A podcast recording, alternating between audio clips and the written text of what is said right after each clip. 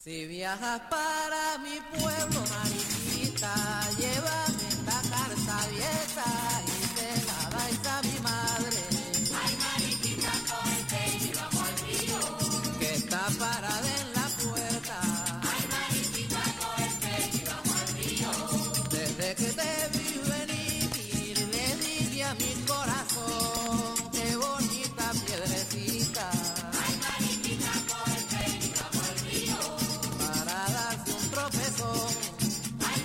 Los brujos de Chávez, la magia como prolongación de la política. David Placer. Me cito con Barrios en una panadería y pastelería cerca del centro comercial San Ignacio. Lugar de encuentro de opositores y también de personalidades con poder. El local que ofrece pasteles frescos se ha convertido en una casa de cambio encubierta. El cambio de moneda extranjera está prohibido por las autoridades venezolanas y restringido solo a los sistemas oficiales. Allí acude Barrios con una guayabera blanca bien planchada. El día en que lo iniciaron en la santería, le colocaron una masa de maíz en la cabeza que destilaba agua. El maestro que ofrecía la ceremonia sacrificó un gallo mientras golpeaban su cuerpo con ramas para purificar su alma. La santería es una religión donde casi todos los rituales son a gusto del consumidor y ninguna explicación suele ser igual a otra, tampoco ningún ritual. Los más ortodoxos durante el período de iniciación deben dormir en una esterilla, no deben practicar sexo y están obligados a vestir completamente de blanco. Barrios no pasó por tantos rigores.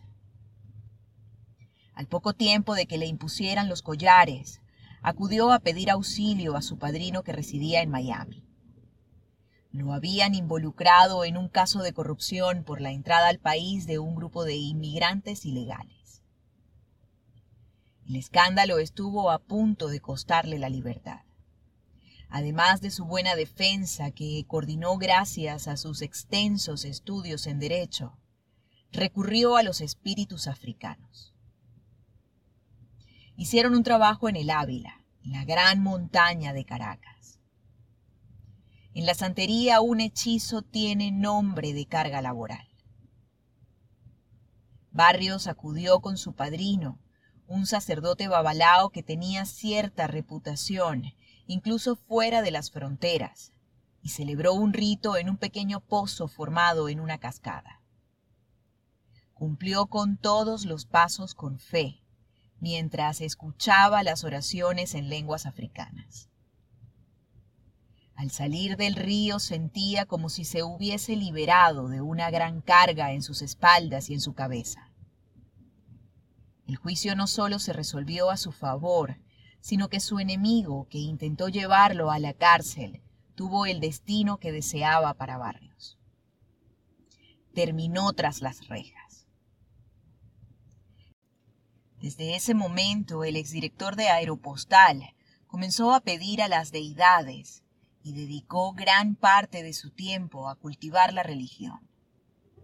La santería no es un culto cómodo de ir a misa algunos domingos, los orillas conceden peticiones, pero necesitan constantemente atención y comida.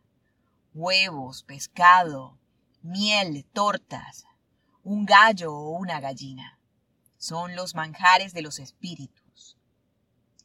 Barrios no necesitaba más pruebas y comenzó a vestir sus siete collares de santo.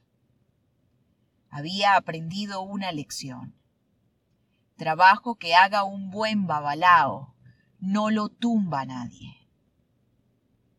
A diferencia de otras religiones, la santería no cuenta con una estructura piramidal.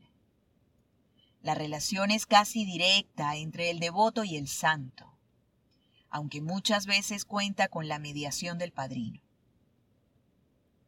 En Venezuela se extendieron las dos vertientes de la santería, la cubana y la africana. Los conocedores coinciden en que la rama cubana ha derivado en una religión cara, destinada a mantener un alto nivel de vida de los padrinos. es una religión profundamente capitalista, extendida en un país comunista.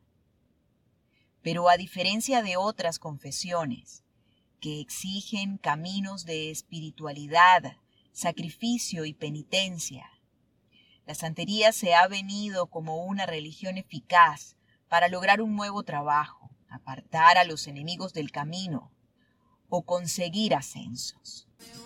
Los brujos de Chávez, la magia como prolongación de la política. David Placer.